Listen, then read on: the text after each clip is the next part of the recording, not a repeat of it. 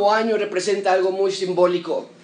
En realidad, el día de año nuevo no es diferente a ningún otro día si lo piensas bien. Nuestras fuerzas no son mágicamente renovadas, nuestros sueños no son místicamente rediseñados, pero el cierre de un año y la apertura del otro es, es un acto más representativo de lo que está por adelante. Eh, metas, sueños, esperanzas, propuestas. Llegamos a ver el año nuevo como una oportunidad de, permítame decirlo así, recomenzar. Eh, el año nuevo es un nuevo inicio, es un, en un sentido muy simbólico, es como decir, aquí vamos otra vez. Pero, ¿sabes algo? Hay una, hay una dura realidad que pasamos por alto. No sabemos. Simplemente no sabemos qué va a pasar este año. Tenemos una idea y, ciertamente tenemos una inclinación a cómo queremos que la vida transcurra, pero, pero no sabemos. El ser humano tiene incertidumbre porque el ser humano es humano. Por eso tenemos que ir a la fuente de toda soberana dirección. Tenemos que cavar y buscar los tesoros que la Biblia tiene para nosotros. Tenemos que ver en el espejo de la Biblia el reflejo de quién es Dios y junto con el salmista decir, la exposición de tus palabras alumbra. Y ahí la idea de la predicación expositiva. Queremos en exponer las palabras de Dios sobre nosotros porque alumbra, hace entender a los simples. Queremos dirección, queremos guía. Necesitamos un liderazgo que nos diga qué creer y qué no creer. Eh, y tengo una pregunta muy simple para ustedes esta mañana. ¿De qué se trata la Biblia? Es la pregunta que muchos han tratado de responder. ¿De qué se trata la religión? ¿Por qué hay tantas diferencias? ¿Por qué hay tantas religiones? Amigos, en esencia, ¿de qué se trata la Biblia? Porque si decimos que la Biblia es la fuente de sabiduría, si decimos que la Biblia es el reflejo de la naturaleza de Dios, entonces necesitamos acudir a la Biblia para saber de qué se trata, qué nos dice, qué nos dice de mi pecado, qué nos dice de mi presente, de mi pasado, de mi futuro. Es necesario que abramos la Biblia y encontremos en ella las respuestas que Dios nos ha dejado. Hoy, esta mañana, vamos a estar viendo una pequeña porción del Evangelio Juan y, me, me, me, jala mi corazón porque quisiera entrar de lleno en los evangelios. Después de que acabemos con Daniel, vamos a entrar al evangelio de Marcos y vamos a, a ver la vida del Señor Jesucristo. Pero Juan nos habla específicamente hoy eh, acerca del inicio del ministerio del Señor Jesucristo. Específicamente el Evangelio de Juan contesta varias preguntas importantes. Obviamente no podemos responder todas las preguntas en un día, mucho menos en 40 minutos, pero, pero esa es la razón por la que esta iglesia tiene sus puertas abiertas. No para ser un centro religioso, no para ser un lugar donde se ejerza presión y control y posesión sobre los que, los que vienen a visitarnos en esta iglesia, sino queremos estudiar la Biblia, queremos entender la Biblia, queremos exponer las palabras de Dios y exaltar el nombre de Jesús que salva y rescata a personas necesitadas como tú y como yo. El propósito por el cual Juan escribe esta detallada biografía de la vida de Cristo lo encontramos claramente delineado al final de su libro. En Juan 20:31 nos dice, estas cosas se han escrito para que creáis que Jesús es el Cristo, el Hijo de Dios y para que creyendo tengáis vida en su nombre. Desde el inicio de Juan capítulo 1 nos dice que los discípulos dijeron, tú eres el Hijo de Dios. Al final del Evangelio de Juan, el otro lado de la carta, nos dice, escribí este libro, esta biografía, para que ustedes crean. Entonces, Juan escribe este Evangelio con un solo propósito mente. Para que creáis que Jesús es el Cristo, el Hijo de Dios, y para que creyendo tengáis vida en su nombre. No podemos creer, según ese texto, sino primero leemos. ¿No es lo que está diciendo Juan? Entonces, tal y como en el Antiguo Testamento, Dios continuó hablando en el Nuevo Testamento y, Juan nos dice claramente que la revelación de Dios ha quedado en manera escrita. Hay diversas, diversas formas de comunicación. Pero Dios eligió la vía de comunicación escrita para preservar sus palabras. Ahora recuerda, Juan está escribiendo a personas, mucha atención con esto, está escribiendo este libro a personas que no necesariamente saben de Cristo. No es que sabían que Cristo era el Mesías. Nada más porque alguien hace milagros. No es suficiente para que se le llamara el Mesías. Moisés hizo milagros. Elías hizo milagros. Cristo pudo haber sido simplemente otro profeta, pero Juan, el apóstol Juan nos dice, escribí este libro para que sepan, para que crean, para que no quepa duda, no con una fe ciega, no con una imaginación, no con conjeturas, sino que con este libro podamos ver que Jesús es el Cristo, el Mesías, el enviado de Dios, y no nada más un enviado, no nada más un emisario. Juan agrega una, una información importante, nos dice que también era el Hijo de Dios. Y, los fariseos van a tratar de apedrear al Señor Jesucristo cuando Él diga esto en unos cuantos capítulos después. Porque decir que eres el Hijo de Dios no te hacía un hijo biológico, donde decir que era tu papá. Quería decir que eras el mismo en esencia, el mismo en naturaleza, el mismo, mucha atención con esto, el mismo en eternidad. Y eso es una blasfemia de la peor clase. Ahora, no corramos a criticar a los judíos que no lo aceptaron. Uno, porque Dios es soberano, Él llama a sus hijos. Pero dos, no era fácil. No era algo sencillo de interpretar en ese momento. Que Cristo es Dios, que Cristo es el Mesías, pero que no viene a instalar su reino. Que va a morir. Que va a morir en una cruz. Era una locura. Por eso, amigos, Dios nunca nos pide una fe ciega con dudas, con reservas. El Evangelio de Juan es una excelente manera de explicar esto, porque Juan entonces escribe este libro para que al leerlo podamos creer que Jesús realmente es el Mesías. Y Juan agrega algo más al final de este versículo, para que creyendo tengáis vida en su nombre. Eh, ningún profeta había prometido algo así. Solamente Dios puede dar vida. Lo vimos desde Génesis. El Torah lo decía claramente. En el principio creó Dios los cielos y la que tierra. ¿Sabes qué fue lo primero que Dios creó? Los judíos sí sabían. Fue lo primero que creó Elohim. ¿Cómo no lo van a saber? Lo primero que creó Elohim, Dios, fue la luz. En Génesis 3.1, Dios dijo sea la luz y fue la luz. Dios creó la luz. Pero eso no es una coincidencia, amigos. Por eso no nos sorprende que el Evangelio de Juan comience con las siguientes palabras. En el principio era el verbo. Bereshit, el principio, Génesis capítulo 1, Juan lo conecta con Juan capítulo 1 y dice, en el principio era el verbo y el verbo era con Dios y el verbo era ¿quién? Dios. Este era en el principio con Dios, todas las cosas por él fueron hechas. Hemos visto algo de Génesis en donde Dios crea cosas, desde luego que sí, Génesis capítulo 1. Y Dios y Juan nos dice, Jesús era el verbo, el verbo era Dios, en el principio todas las cosas por él fueron hechas y sin él nada de lo que fue hecho así de hecho. En él estaba la vida y la vida era qué? La luz.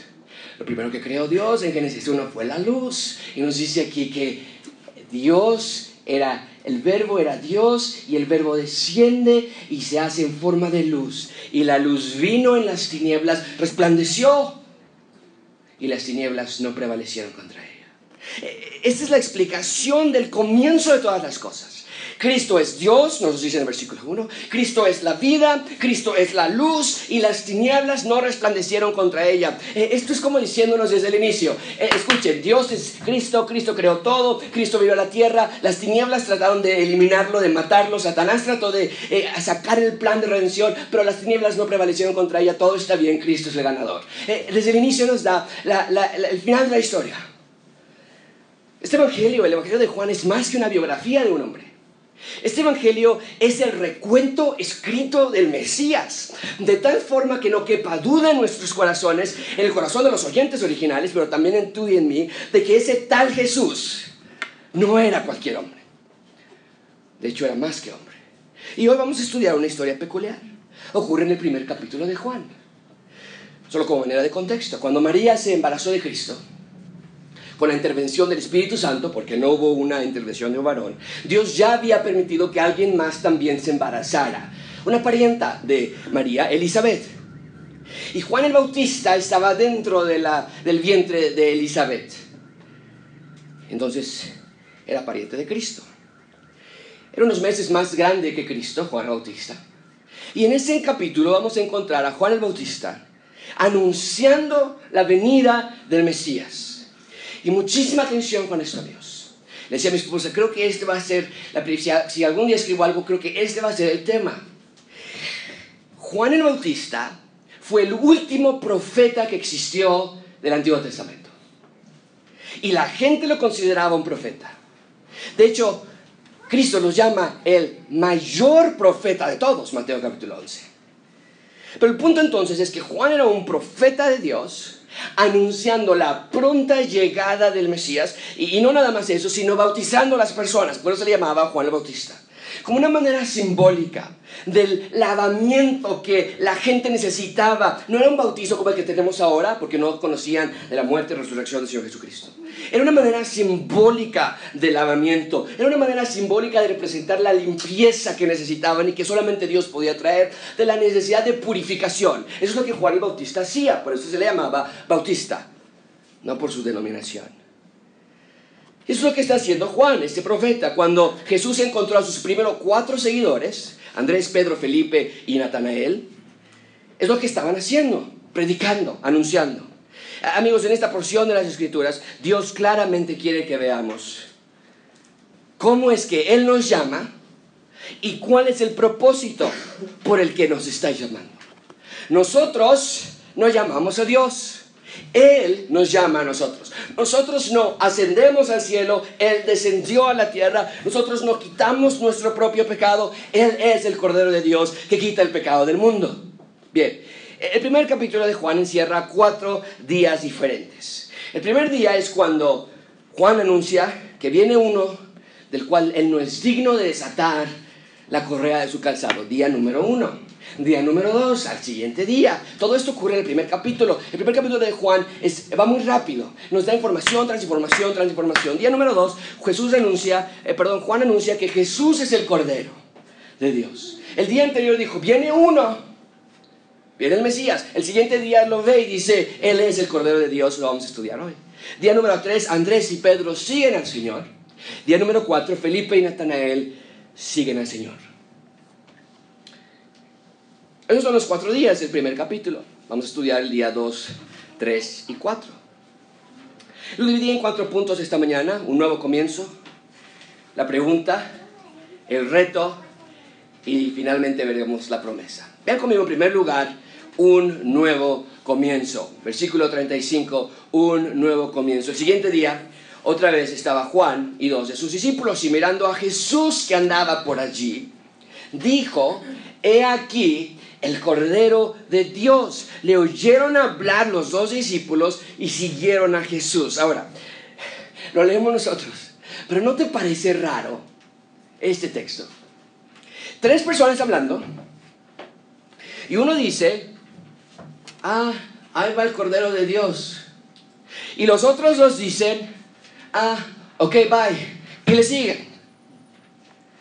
Pero, pero amigos, recuerden la intensidad con la que el último profeta del Antiguo Testamento predicaba acerca de la venida del Mesías. Para Juan el Bautista esto no era un estilo de vida. Para Juan el Bautista el Cordero de Dios era la única manera de escapar muerte eterna. Por medio de ese Mesías, por medio del cumplimiento de las Escrituras, estaba la promesa que David había escrito en el Salmo 2, pídeme y te daré por herencia las naciones y como posesión tuya los confines de la tierra. El Mesías sería el Rey de Reyes y Juan el Bautista lo estaba esperando, emocionado. Juan estaba anunciándolo, Juan estaba anhelándolo. Juan no era un creyente de la religión judaica, Juan era un, creyente del Mesías. Y la teología de Juan el Bautista, junto con la teología de los fariseos, era tan distinta. Una estaba basada en la malformación de la ley de Dios, la otra estaba basada en la esperanza del cumplimiento de la ley de Dios en la figura del Mesías. Entonces, Juan el Bautista evidentemente recibe una revelación de Dios para que cuando pasara Cristo por ahí, él pudiera hacer, hacer tal aserción. Recuerden, Juan el Bautista era un profeta. Y el libro de Deuteronomio era muy claro en el sentido de que tenías que obedecer a los profetas cuando te decían palabra de Dios. Y si los profetas eran charlatanes, entonces tenían que eliminar, eliminarlos del medio de su pueblo.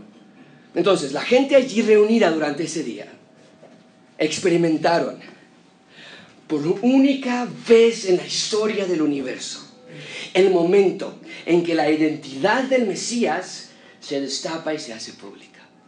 Nunca antes había pasado y nunca antes va a pasar de nuevo. La trayectoria de la humanidad junto con la llegada de Dios fue interceptada en el momento en que Juan Bautista dice, ahí está el Cordero de Dios. Ahí está Dios en forma de hombre. Y tenían las escrituras para saberlo. Tenían al profeta de Dios anunciándolo ahí mismo. Tenían a Cristo mismo allí parado. Y al escuchar estos dos seguidores de Juan, que Juan los estaba apuntando hacia el Cordero de Dios, no lo piensan dos veces, ellos le siguen. Porque es el Cordero de Dios del que nos hablan las escrituras, del que nos dice el profeta de Dios, que Él es y Cristo está allí, Él es el Cordero de Dios. Ahora, ¿qué quiere decir esa frase? Que Cristo es el Cordero de Dios. Lo que los judíos pensaban al escuchar la palabra Cordero era algo muy simple, sacrificio. Desde cómo Abel mató a un sacrificio y luego Job mató sacrificios. Y luego Noé mató sacrificios. Y, luego cómo es que Dios ahora proveyó, proveyó de un sacrificio para que Isaac no tuviera que morir con Abraham. Amigos, el Cordero de Dios era una frase para englobar quién era Cristo cuál era su propósito y cuál era su labor. E, el Cordero de Dios simbolizaba que Cristo era el sacrificio, pero este sacrificio no lo estamos trayendo nosotros como nos lo pedía la ley, ese sacrificio nos lo está enviando Dios. Ese sacrificio no se quedó muerto en el altar de propiciación como los otros animales. Este sacrificio resucitó. Recuerden, Juan ya nos dijo, las tinieblas no prevalecieron contra la luz. Y lo más importante, este sacrificio, a diferencia del animal que llevaban, ese sacrificio es perfecto.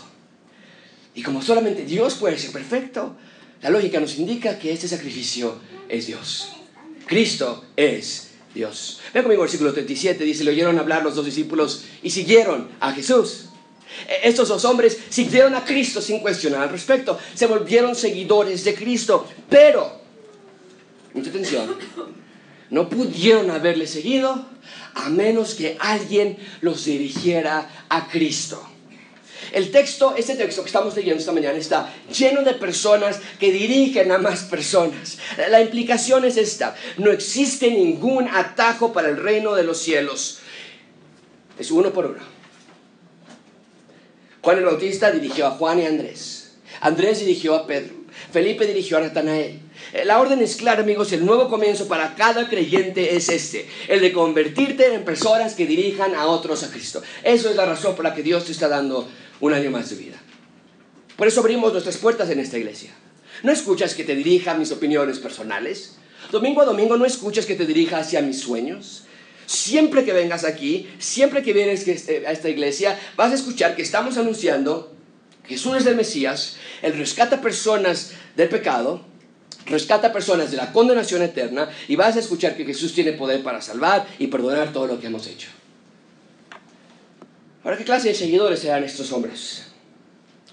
Andrés, Simón, Jacobo, Juan, Natanael, Tomás. A lo largo de estos días, siete hombres van a acercarse a ser seguidores de Cristo. Estamos hablando de siete pescadores de Galilea. Estamos diciendo que siete pescadores se convertirían en los apóstoles de Jesús. Estamos diciendo que siete pescadores se van a convertir en los primeros misioneros, en los primeros predicadores, en los primeros cristianos, los que se van a sentar junto al trono de Cristo, insignificantes pescadores, sin reconocimiento, sin fama, sin renombre. Amigos, desde la primera generación de cristianos, el Evangelio se mueve a través de personas, nosotros diríamos insignificantes, Pablo lo diría a los corintios, personas sin valor, humildes esas personas no eran especiales ante el mundo, pero eso es lo que Jesús vino a hacer, convertir personas desahuciadas en hijos del rey. Y es lo que quiere hacer contigo esta mañana. La vida de cristiano no se trata de, tengo que ser una mejor persona, tengo que tratar de ser una buena persona. Si quieres tratar eso, hay decenas de otras religiones que te van a insistir a ser una buena persona.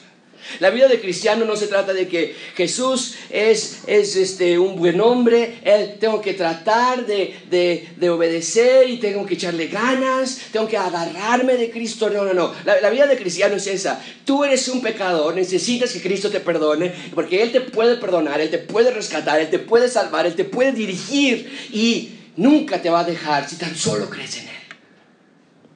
Esta iglesia se trata de que entendamos que no hay ninguna cosa que nos va a traer felicidad mayor en esta vida que en Cristo. Encontrar la felicidad en Él. No en las cosas de Dios, sino en Dios. No en estudiar de Dios, sino pasar tiempo con Dios. No se trata de agradar a Dios, sino se trata de amar a Dios con todo tu ser para poder agradarle entonces. Este año nuevo, amigos, la cuestión no es, oye, necesito aprender más, necesito meterme más la cuestión es, quiero seguir a Cristo y que otros me sigan junto conmigo a Cristo también. Porque vemos que eso es lo que Juan Bautista hizo con sus discípulos. Anticipadamente soñó con la llegada del Mesías. Y al llegar el Mesías, lo primero que hizo fue guiar a sus seguidores llevarlos y empujarlos hacia Él. Este año que está comenzando, tenemos que entender que nuestra labor no es la de cambiar el mundo. Nuestra labor es la de cambiar el mundo por medio del mensaje de Cristo. Dios, Dios te está dando más días de vida y no sabemos cuántos más, pero te los está dando no para que vivamos para nuestros propios lujos, no para que vivamos nuestras propias pasiones, sino para anunciar el mensaje salvador a todo el mundo. ¿Qué tal tú? ¿Te da pena hablar de otros con Cristo? ¿Te avergüenza que otros sepan de Cristo en tu vida? O bien simplemente olvidas o tal vez ignoras el mandato que tenemos de compartir de Cristo con otros. No, amigos, no puede ser así. Cristo nos salvó para que su mensaje se propague, no para que se detenga contigo. Bien, ahí tenemos entonces un nuevo comienzo para esos seguidores. Van con Cristo, sus vidas cambiarían para siempre, tienen un nuevo comienzo. Vean ahora en segundo lugar la pregunta. En segundo lugar, vean la pregunta. Esos dos seguidores van detrás de Cristo. Y Cristo los nota. Y voltea y les dice, ¿qué buscan? las primeras palabras del Dios del universo a estos hombres era un momento histórico para estos hombres, era un momento que cambiaría el rumbo de su historia y muy literalmente el rumbo de la historia de la humanidad. Y una pregunta simple, ¿qué buscan? La idea es que desean, que quieren, que necesitan. Y la pregunta para ti es la misma. Estás sentado aquí esta mañana y Cristo te está preguntando, ¿qué buscas aquí? Mira conmigo la respuesta. Ellos lo dijeron, Rabí, que traducido es maestro, ¿dónde moras? La idea es, ok, no te podemos decir que buscamos aquí parados. Dime dónde vives. Y el punto no es que querían la dirección de Cristo, sino la idea es que querían ir a un lugar para platicar con Él. Tenemos tantas preguntas acerca de este Cordero de Dios. Tenemos tantas cosas que no entendemos. Necesitamos tanta ayuda. Necesitamos ir a tu casa. Esto va a ir por horas. Es la idea. Pero en realidad sí sabían lo que estaban buscando. ¿Sabes cómo sé que sabían lo que estaban buscando? Vamos a saltar rápidamente al versículo 41 y dice, este halló primero a su hermano Simón le dijo, hemos hallado al Mesías, que traducido es el Cristo. Ahora, Andrés encuentra a su hermano.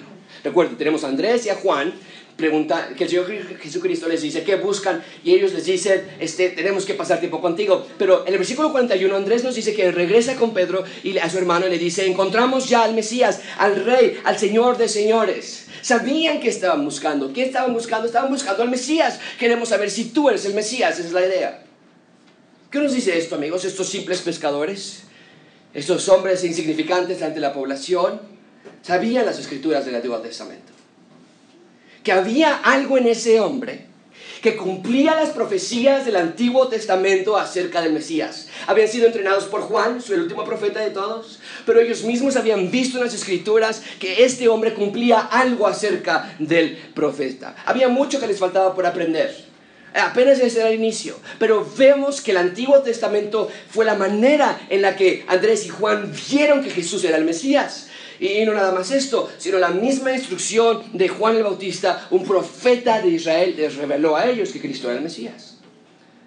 Estos seis individuos tenían lo mismo en común, estaban buscando respuestas a sus preguntas espirituales. Eran pescadores, personas comunes y corrientes como tú y como yo. Tenían preguntas como tú y como yo de qué se trata la Biblia, quién es Jesús, quién es el Mesías. Andrés, Pedro y Jacobo y Juan buscaban al Mesías. Natanael y Felipe buscaban al Mesías. Buscaban a un Señor que se enseñoreara de sus vidas. Buscaban a Dios encarnado que dirigiera sus vidas. Buscaban al Mesías del que el Antiguo Testamento les había hablado. No lo entendían todo, pero al final de sus vidas, todos, con, excepto, con excepción de Judas, encontraron lo que buscaron. Encontraron aquel en quien podían confiar sus vidas y que Él hiciera lo que Él quería para que sus vidas tuvieran un propósito. Les fue padrísimo, tuvieron una vida ejemplar, rica, llena de lujos, por supuesto que no. Pero encontraron no más vacíos, no más desilusión, encontraron propósito en sus vidas, no más dudas, no más incertidumbre. ¿Qué tal tú? ¿Qué estás buscando tú? Este año, ¿qué buscas? 2019, ¿cuáles son tus propósitos de este año? ¿Cuáles son tus metas? En, en, tu vida, ¿qué buscas? Porque la pregunta se mantiene para ti, para mí. ¿Qué quieres de mí? Te está diciendo Cristo esta mañana. ¿Por qué estás aquí? ¿Qué quieres conmigo? ¿Cuál es tu necesidad en tus deseos, en tu carrera, en tu dinero, en tu empleo, en tus estudios, en tu matrimonio, en tu propósito, en tu vida, en tu futuro, en tu presente? ¿Sabes algo? Jesús es la respuesta para todas estas áreas y más, porque Él es el Mesías, Él es el libertador, Él es el cumplimiento del primer testamento, el Salvador del mundo. O bien estás buscando a Jesús como una herramienta moral. Estás buscando a Jesús como un aditamento en tu vida, porque te es conveniente, o porque es lo que te han enseñado tus padres. Estás aquí porque es tradición o porque es tu hábito, o para que Jesús te ayude en tus problemas. Eh, no, queridos amigos, necesitamos responder la pregunta que Jesús te está haciendo por medio de este texto y Cristo te está preguntando, ¿qué buscas conmigo? En tercer lugar, el reto. En tercer lugar, vean conmigo el reto, versículo 39. Les dijo, venid y ved.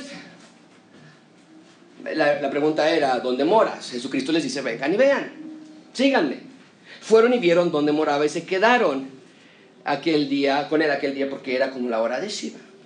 Eh, la idea es esa. Ok, ya dieron el primer paso, ya dejaban a su maestro Juan Bautista, ya tienen un interés, ahora dejen todo. Dejen atrás todo. Si están dispuestos a dejar todo, vengan. E, este era un llamado a una relación íntima. Este era un llamado a encontrar la felicidad que estaban buscando. E, el salmista lo dice así en Salmo 38, 4. Gustad y ved que es bueno Jehová, dichoso el hombre que confía en él. Ven y gusta y prueba de la Biblia. ¿No sabemos lo que escuchaban esa tarde? El texto no nos lo dice. Juan no nos revela, Dios no nos revela las conversaciones que tuvieron esa tarde. Pero al acompañar a Cristo donde moraba, pasaron toda la tarde platicando con Cristo. Pero al final de esa conversación, al final de esa conversación con Cristo, estaban convencidos, sin duda alguna, de que este Jesús era el Mesías. Al igual que los hombres del camino de Maús, al final del ministerio del Señor Jesucristo, ¿recuerdas? El Señor Jesucristo ya había resucitado y estos dos hombres en el camino de Maús están muy tristes.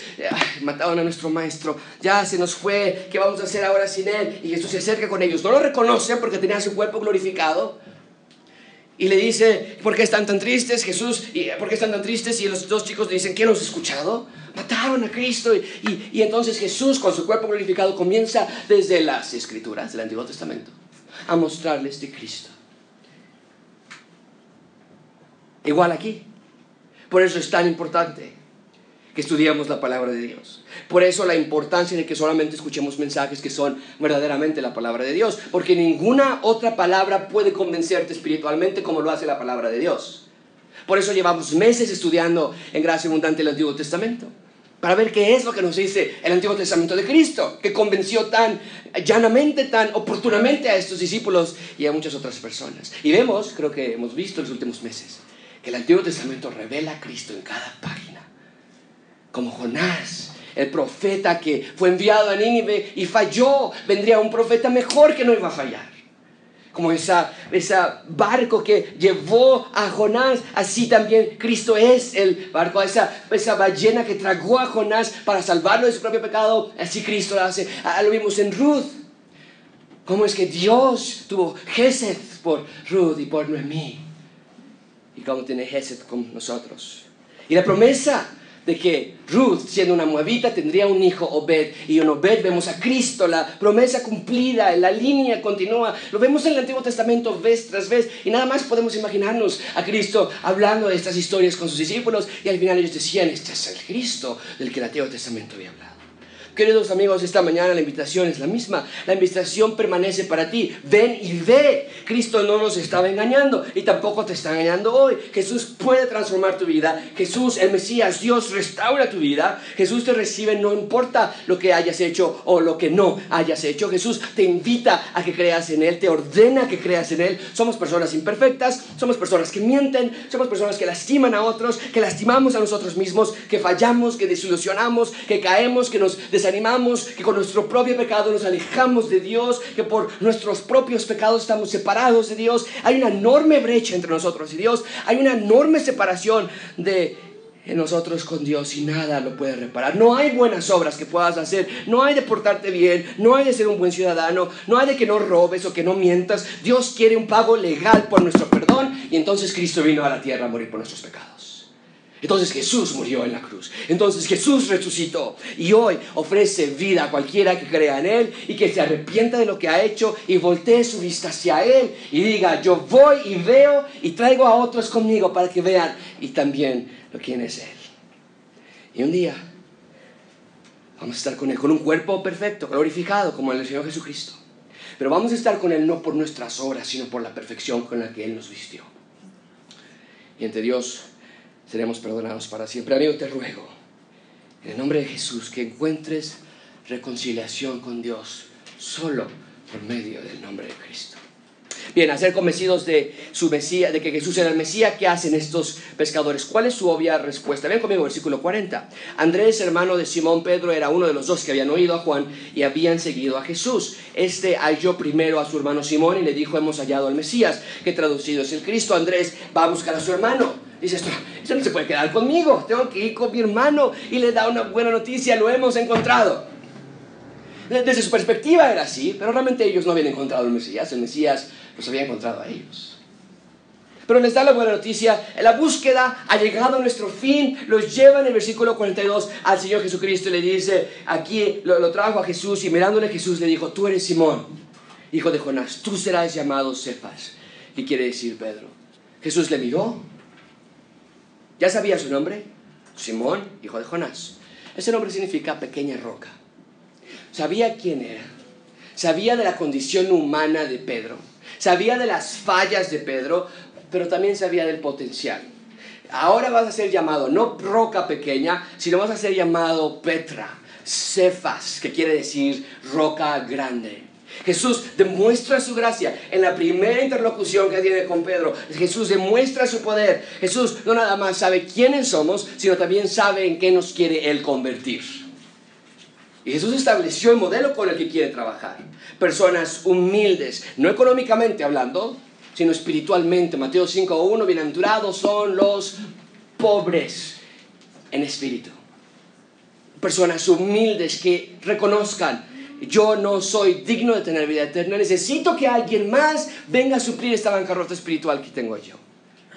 Jesús entonces estableció este modelo personas insignificantes, yo las voy a hacer nuevas criaturas. Voy a cambiar su naturaleza espiritual, voy a cambiar, voy a cambiar su esencia espiritual solamente que me sigan de verdad en absoluta sumisión a mí. Y hoy es lo mismo. Qué excelente momento de examinar nuestras vidas. Al cierre de un año y al comienzo del otro. Nuestro llamado es claro. La orden es simple. Sígueme. Ven. No tengas reservas. No me sigas por las razones incorrectas. No me sigas nada más porque te conviene. No me sigas nada más porque, porque te están presionando. Sino tú. Ve tu humildad espiritual a la que te encuentras. Dame tu vida. Obedéceme. Y ve que solamente en mí hay libertad de pecados. Tu vacío es algo que Cristo puede llenar. Finalmente vean conmigo la promesa. Ese pasaje es impresionante. Ese es increíble, ese texto. Toda la verdad teológica que está aquí. Versículo 43, el siguiente día quiso ir Jesús a Galilea. Y halló a Felipe. Y le dijo, sígueme. Y Felipe era de Bethsaida, la ciudad de Andrés y Pedro. Dice el versículo 43 que Cristo halló a Felipe. Lo encontró lo rescató. Hoy no es coincidencia que estés aquí, porque Dios quiere hacer lo mismo contigo. Y si ya eres salvo, Dios te quiere recordar que Él fue el que te llamó a ti, que Él fue el que te encontró a ti, no por tu buena conducta o porque te lo merecieras, sino por pura gracia y por puro amor. Y también te quiere recordar la razón por la que te llamó, para que lleves ahora su mensaje a otros. Y aquí Felipe es hallado, sin saberlo él siquiera. Él se levantó como cualquier otro día. Estaba siendo buscado por Cristo. Él no sabía que había una operación divina de rescate que donde Dios había enviado a su único hijo por Felipe. Él estaba totalmente inconsciente de este acto. No sabía, estaba a punto de ser encontrado, estaba a punto de ser llamado al reino de los cielos. Su destino eterno estaba a punto de cambiar, porque así es la salvación de Cristo. Otro pescador de Bethsaida, la misma ciudad de Andrés y Pedro nos dice, era una ciudad pequeña, sin duda se conocían bien entre ellos. ¿Y qué le dice Felipe? Le dice a su amigo Natanael, muy simple, ven y sígueme. Ven y sígueme. La palabra sígueme, la orden sígueme se repite en 20 diferentes ocasiones en el libro de Juan. Es una orden directa, estricta. No es una invitación, no es, una, no es un acto opcional. Dios quiere que le sigas. Es lo que Jesús vino a hacer. Vino a buscar, vino a rescatar, vino a llamar lo que se había perdido. Es un llamado, una relación de por vida. Se implica que Felipe le siguió. De nuevo, ¿qué más hubo en esta conversación? No sabemos. Pero Felipe también estaba convencido de que el Salvador era Cristo. Y al ser convencidos de que Jesús era el Mesías, ¿qué hacen? ¿Cuál es la obvia respuesta de ellos? Vean conmigo el versículo 45. Felipe entonces halló a Natanael Vean la secuencia, vean la cadena de eventos. Y no quiero que olviden, no quiero que pasen por alto que estos no eran nada más ignorantes pescadores, eran discípulos del mayor profeta del Antiguo Testamento, Juan el Bautista. Habían sido entrenados bien. El Espíritu Santo les abrió sus ojos. Y dice, hemos hallado a aquel de quien escribió Moisés. esto es algo muy claro no está lanzándolo al aire, creo que se parece. No, es una identificación perfecta con el que escribió Moisés en la ley. Tú y yo pensamos en la ley como la línea de reglamentos. Ah, acabo de ver en Twitter, alguien puso en Twitter que gracias a Dios que ya vivimos bajo la ley. Qué tristeza ver algo así. Por supuesto que no podemos ver la ley de Dios de esa manera. Porque todos los profetas y todas las personas que vivieron en el Antiguo Testamento tenían que amar la ley. Y tú y yo tenemos que amarla de la misma manera porque la ley representa la naturaleza de Dios, la perfección y la santidad. Y aquí ellos no se, no se gozan de que ya no van a estar la ley, se gozan de que Jesús cumple la ley. Él es el Mesías y los profetas, a Jesús el hijo de José, de José de Nazaret. Natanael le dijo, de Nazaret puede venir algo bueno. Le dijo Felipe, ¿qué? Todos juntos le dijo Felipe, ¿qué? Ven y ve. De Nazaret, dice, ven y ve. Ah, había un evidente desprecio por Nazaret, una ciudad insignificante para ellos. las exactas palabras de Jesús las repitió Felipe, ven y ve. Y ahora Natanael está repitiendo el mismo mensaje de Cristo. Estaba haciendo discípulos. E, el nuevo comienzo de estos seis hombres, amigos, fue el de rendir sus vidas a Cristo y dirigir a otros a que reinen sus vidas también a Él. Y en esta iglesia queremos la misma misión, que conozcas a Cristo, que entiendas más de la Biblia y que una vez que la puedas entender y conocer de Cristo, ahora vayas tú y traigas a otros también a los pies de Cristo, que vayas tú y compartas de Cristo a otras personas. Ven conmigo, versículo 47. Cuando Jesús vio a Natanael que se le acercaba, dijo de él, he aquí un verdadero israelita, en quien no hay engaño. En otras palabras, e-, este es un verdadero creyente. Todos en Israel tenían que haber creído. Eh, todos tenían la misma ley, todos tenían el mismo profeta, Juan el Bautista, anunciando y bautizando a personas. Pero no creyeron. La mayoría endureció su corazón, como Isaías lo había profetizado que endurecerían su corazón al ver al Mesías, pero no así Natanael. Natanael estaba buscando respuestas y Jesús vio su corazón, no su exterior, no si robaba o no si mentía, eso ya está, eso está ya de entendido, es un pecador, pero vio su corazón y vio la necesidad de, de pobreza espiritual que él tenía y él dijo, ahí está un verdadero creyente. pudo observar su interior mientras Natanael se acercaba. Entonces, Jesús ve la parte interna de Natanael. Pero no nada más esto, vean conmigo versículo 48. Le dijo Natanael, ¿de dónde me conoces? ¿Cómo sabes que soy un verdadero creyente? ¿Quién eres tú? Respondió Jesús y le dijo, antes que Felipe te llamara, cuando estabas debajo de la higuera te vi. En otras palabras, cuando estabas lejos, yo te vi. Era un acto sobrenatural, mostrando la omnisciencia de Jesucristo, mostrando la omnipresencia, mostrando que no nada más puede ver lo interno del creyente, también puede ver lo externo de las personas. Mostrando lo que mostrando con hechos lo que su boca decía, porque cualquiera podía decir, yo soy Dios, yo soy el Mesías, y había decenas de personas que se llamaban Mesías en ese entonces, pero solamente Dios puede estar en todos lados. Los judíos sabían eso claramente. No nada más le hizo una, un truquito de, cartas. Mira, yo te voy a adivinar qué, qué, carta tengo, vas a ver que yo soy Dios. La idea es, te voy a decir dónde estabas para que veas que yo soy omnipresente, porque solamente los ojos de Yahweh, dice Proverbios 25, Proverbios 15, solamente los ojos de Yahweh pueden estar en todos lados. Nadie más, nadie más, solo los ojos de Yahweh. Por eso cuando Jesús le dice a Natanael, yo te vi, mis ojos estaban contigo, viéndote. Inmediatamente él puede ver, este no es un profeta, este es Yahweh, este es el Mesías.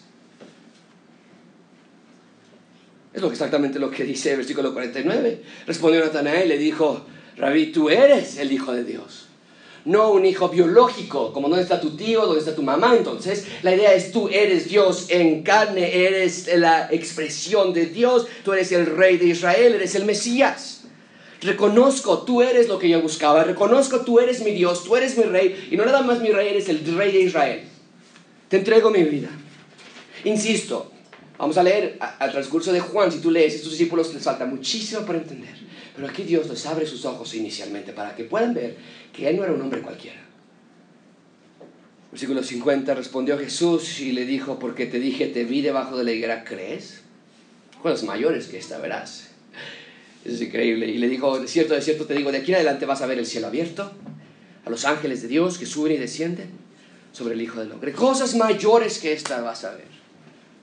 Vas a ver muertos resucitando, vas a ver alimentos siendo aparecido de la nada, vas a ver enfermos sanados, cojos andando, ciegos viendo, vas a ver la resurrección mía.